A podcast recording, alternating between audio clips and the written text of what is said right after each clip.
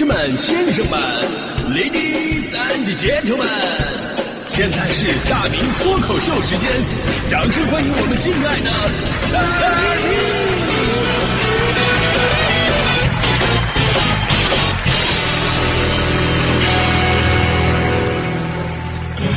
好，欢迎各位来到今天的大明脱口秀，我是大明。转眼之间，春节放假就这么结束了啊！呃，即便我们多少次都说，哎呀，只要没过十五，年就还在啊。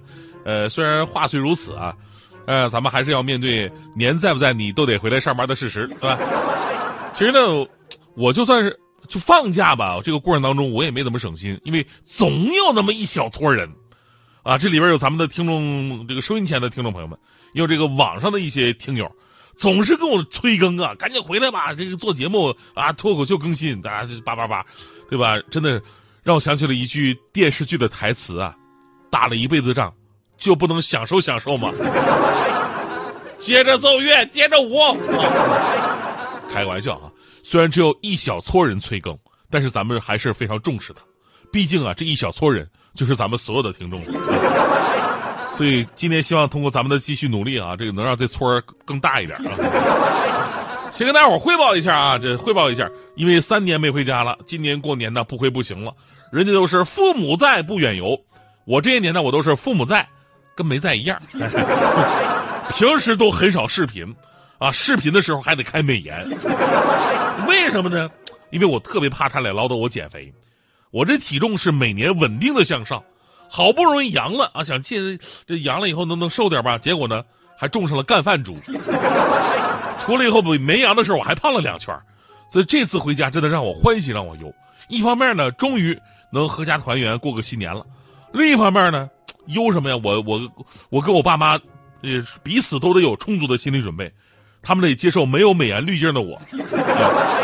但是我觉得我更不容易啊。首先，咱说，大多数人过年啊，其实主要的事儿就是干饭，对吧？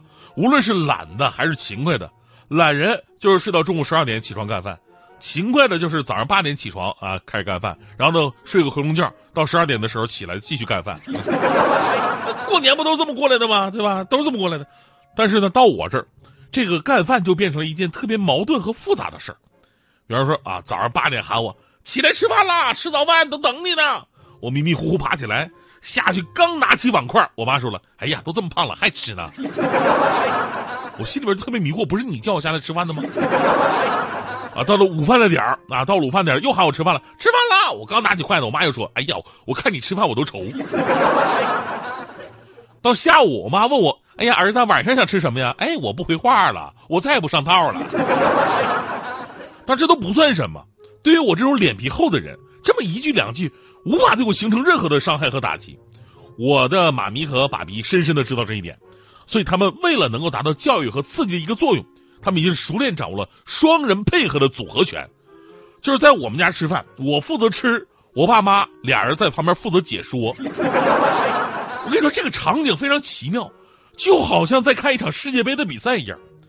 啊，你看啊，就是我在中间吃饭呢，我爸妈啊两边一人一个啊。我妈说了，哎，你看啊。他拿筷子的方式就跟咱不一样，咱也不知道谁教的。我爸说了：“哎呀，你看说人家都是夹，他呢是放在菜里边铲。”我爸说：“对呀，你看他这一筷子比你夹十块都多。”我爸说了：“问题是人家夹一口还真的能塞得进去，你看着没？”我爸说了：“哎哎哎，你看看啊，要吃肉了，要吃肉了！哎，看就挑那个最肥的。”我爸说了：“那玩意儿吃完最容易迷糊了。”我妈说：“可不嘛，你说你高血压还吃这个？”我爸说了，那人家自己不当回事，你跟着操啥心？我妈说了，那我是他妈，我不操心谁操心？我爸说了，那你操心你别做呀，你做不就让人吃的吗？我妈说，哎呀，那还怪我了啊！你多吃两口，他不就少吃两口了吗？我爸说了，你当我还年轻呢？我年轻的时候这肉一盘子我也能造了。我妈说了，那就是随你。哎呀呀，你看还要泡汤呢，那汤里都是油啊！朋友们。听完上述对话，请问咱们是不是同一个世界，同一对爸妈？真的，你可以想象这个画面，在饭桌上面，他俩一左一右把你夹在中间，对你的每个举动都进行放大的描述和讲解，并且时不时分析你的心理活动。就这种教育方式，我小的时候我经常遇到过，他们就是利用这种环绕立体声，围绕在你左右，你挥之不去，会形成那种环境包裹，进而刺激大脑感知区域，最终达到一个让你崩溃的这么一个境遇。直到现在我才知道，这个技术叫做 ASMR。哎，但我就是我，我是不一样的烟火。他俩就这么说，我仍然能给他们吃个无动于衷，我仍然能给他们吃个虎虎生风，我给他们吃个恍如隔世，我给他们吃个四大皆空。我记得以前著名作家张爱玲曾经说过这么一段话，那张爱玲说，妈妈们都有个通病。你说了哪样菜好吃，她就会频繁的煮那道菜，直到你厌烦的埋怨为止。其实她这辈子就是在拼命的把你觉得好的给你，都给你，爱的不知所措了而已。但是呢，我特别想把这句话改一改，我想改成妈妈们都有个通病。你说了哪样菜好吃，她就频繁的煮那道菜，然后跟你说还吃呢。这让我想起了当年我妈在这个包里边颤抖的拿出一个没有任何资质的减肥药，然后跟我说：“哎呀，他们都说这个药好使，要不你还是别吃了。”然后呢，说是别吃了，然后又把药放到了我的桌上。哎，你们说我的妈咪是不是已经人格分裂了？所以呢，相比那种一味的对你好，我觉得更能打动人的啊，其实应该是父母对于你的一种矛盾。每个父母其实都是分裂的。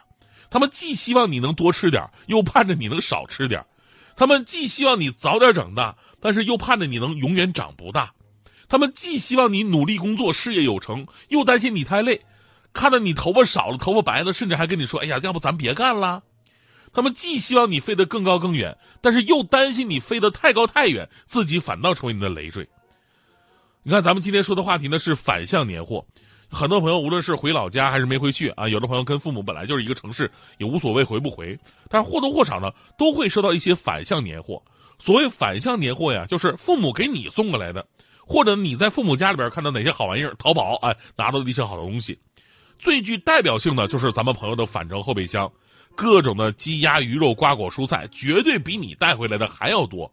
明明你看都已经没有地方塞了，但是在父母的眼里边，只要不塞到驾驶位的脚下。全车哪哪都是地方，所以呢，我为了避免这样的事儿发生啊，我我就特意换了一辆 SUV 啊，而且是五座的。为什么没选七座的？因为这个五座后备箱比较大嘛。当时我爸看我开这车回来，倒吸一口冷气，有备而来呀。